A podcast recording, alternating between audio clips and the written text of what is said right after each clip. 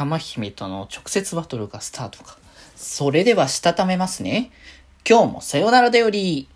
はーい。どうも皆さんこんばんは、デジェジでございます。はい。この番組は今日という日にさよならという気持ちを込め、聞いてくださる皆様にお手紙を綴るように僕デジェジがお話ししていきたいと思います。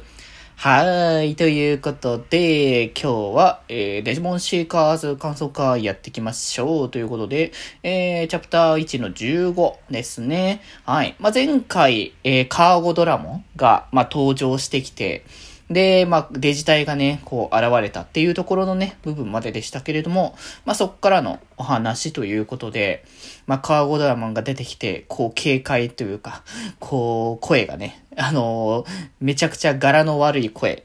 っていう感じのがね、来て、それがね、まあ、あれですね、あの、以前ね、出てきてた玉姫ですね。こう、見た目的には結構おとなしそうな、見た目とか可愛らしそうな見た目をしているけれども、柄は、柄がめちゃくちゃ悪い、口が悪いっていう感じのね。そう、玉姫が登場してきて、やっぱりあれですね、あの、サンズ・オブ・ケイオス、この感じからして、やっぱりサンズ・オブ・ケイオスの、あのが、側が、このね、垂れ込み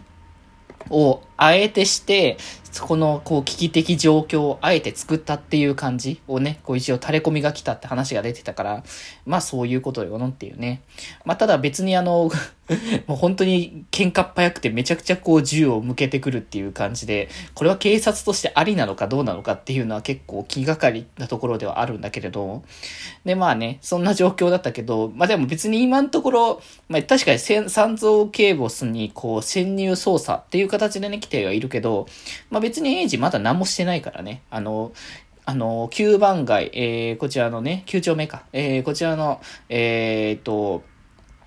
マッピングしか基本的にしてないから、まあ、仕事的には別に全然ではあるんだけど、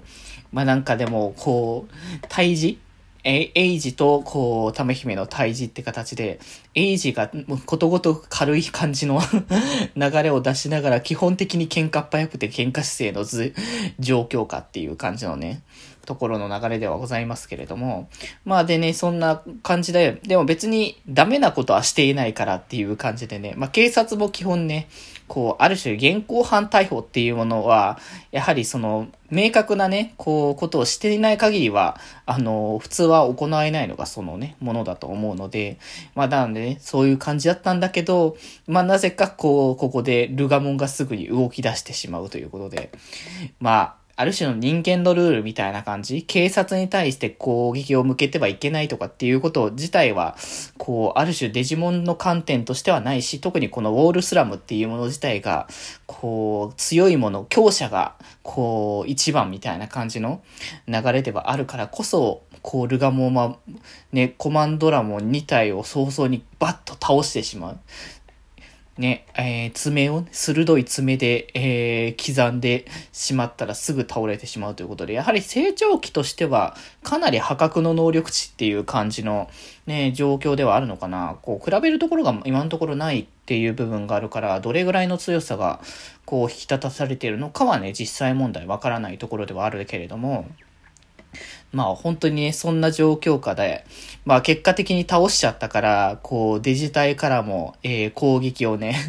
直々に受けるっていう流れになって、玉姫からね、あの、まあ玉姫もだからその、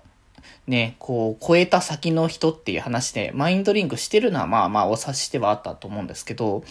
まあ、そんな中で、パートナーのデジモンをね、あの、カーゴドラモンから、あの、ドスンと落としてきて、っていうところで出てきました。こう、でっかいナメクジこと、ヌメモンがやってきましたということでね。いやでもなんかヌメモンって基本的に弱、弱いデジモンのやっぱイメージ。あの、イメージというか基本的にうんちしか投げない デジモンだから そう、そんなに強くない。まあ確かになんかね、アニメ的にはね、ヌメモンとかね、スカモンとかね、あの辺のデジモンって結構印象深かったりとか、まあ、ヌメモンも結構アドベンチャーとかだと、あの、倒され、弱い、弱いけれども、この、子供たちを守るために戦ってくれたりとかしてくれる勇敢な部分があったからだけど、なんか意外にこういう、警察側に、でのね、パートナーとして、ヌメモンが来るはかなり意外性だから、果たして、ヌメモンはどれぐらいこのデジモンシーカーズでは強いのかっていうのはね、次回にお楽しみということですね。ということで今日はこんなところで、それではまた明日バイバーイ